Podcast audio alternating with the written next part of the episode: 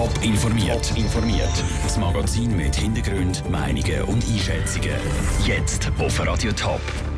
Wieso die CVP von der Stadt St. Gallen einmal mehr vor einer schwierigen Aufgabe steht und warum Experten die erste Runde der französischen Parlamentswahl als historisch bezeichnen. Das sind zwei von den Themen im Top informiert. Im Studio ist Vera Büchi. In der Stadt St. Gallen kündet sich der nächste Stresstest für die büdelte CVP an. Im September wird der Nachfolger vom zurücktretenden CVP-Stadtrat Nino Gozio gewählt und die SVP will den Sitz mit einem eigenen Kandidat erobern. Details von Raphael Wallimann. Die CVP von der Stadt St. Gallen hat im letzten Herbst das grosse Debakel erlebt. Die junge SP-Frau Maria Papa hat das Rennen gegen die amtierende CVP-Stadträtin Patricia Adam gewonnen und die CVP ist seither nur noch mit dem Nino Gozio im St. Galler Stadtrat vertreten. Er gibt sein Amt aus gesundheitlichen Gründen ab und jetzt sieht die SVP ihre Chance, endlich wieder im Stadtrat vertreten zu sein. Der Vorstand der SVP St. Gallen nominiert Jörg Brunner als Kandidat. Der 57-Jährige ist Unternehmer und seit drei Jahren im St. Gallen Stadtparlament. Die CVP stellt ihren Kandidat oder ihre Kandidatin dann morgen Abend vor. Die anderen Parteien haben bis jetzt noch keine Ambitionen angemeldet, um den CVP-Sitz anzugreifen. Es ist einmal um die ganze Welt gegangen. Das Video vom Crash am Bergrennen Hamburg. Im Auto gesessen ist nämlich der weltbekannte Top Gear Moderator Richard Hammond. Das Bergrennen Hamburg hat in den letzten Jahren immer wieder müssen kämpfen auf der Suche nach Teilnehmern und auch Zuschauern. Der spektakuläre Unfall hat das Rennen jetzt weltweit in die Schlagzeilen gebracht. Ob das eine willkommene Werbung für den Anlass ist oder die Leute eher abschreckt. Die Michelle Borsche hat nachgefragt. Der Richard Hammond ist übers Ziel ausgeschossen. Das Auto hat sich mehrmals überschlagen und angefangen zu brennen. Trotz dem spektakulären Unfall hat Richard Hammond nur das Knie gebrochen. Der Unfall ist also noch glimpflich ausgegangen.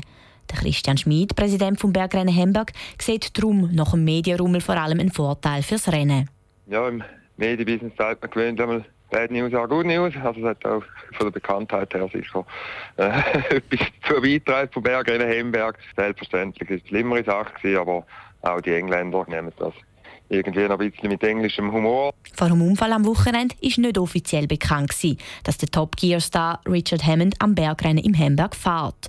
Der Moderator ist mit seinen Kollegen in der Schweiz gewesen, um eine neue Sendung, der Grand Tour, zu drüllen.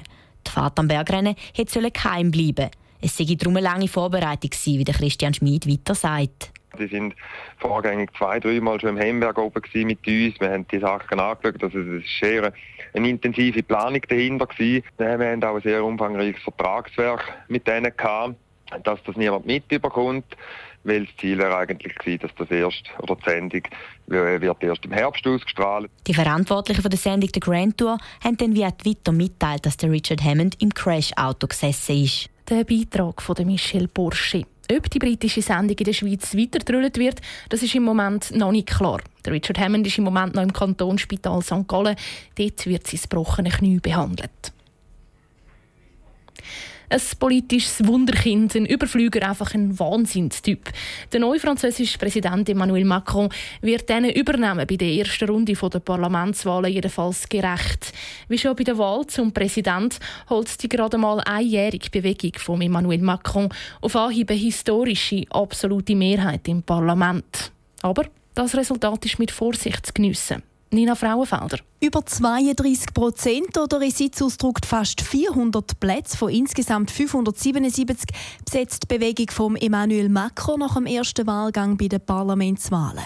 Für den Frankreich-Expert Gilbert Casassus ein Wahnsinnsresultat, aber auch eine grosse Herausforderung für den Präsidenten, weil die Bewegung ist ein Sammelsorium von ganz unterschiedlichen Personen die von den Link, von linken Bewegungen kommen, von eher konservativen oder Mittebewegungen und die auch im Leben ganz andere Erfahrungen haben. Es gibt politische erfahrene Leute, es gibt auch Leute, die überhaupt keine politische Erfahrung haben. Und es wird sich abzeichnen, ob die Leute zusammen arbeiten können und ob sie die absolute Mehrheit auch wirklich nutzen können. Weil verschiedene Personen mit verschiedenen Couleurs in einer Bewegung bedeuten auch ganz verschiedene Interessen innerhalb dieser Gruppe. Der Gilbert Gassasüs sieht aber noch eine zweite Herausforderung, was das Verhältnis der Bewegung zu ihrem Präsidenten angeht. Das Problem vom, von der Mehrheit ist, dass die Mehrheit im Durchschnitt nicht den hohen Durchschnitt von Macron hat.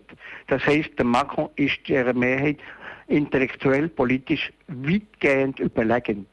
Und das ist der Grund, warum es zu einem gewissen Konflikt kann kommen kann. Gilbert Gassensus geht davon aus, dass bis in drei Jahren der Präsident und seine Bewegung ein eingespieltes Team sind. Aber der Anfang wird auch prägt sein von einer Findungsphase.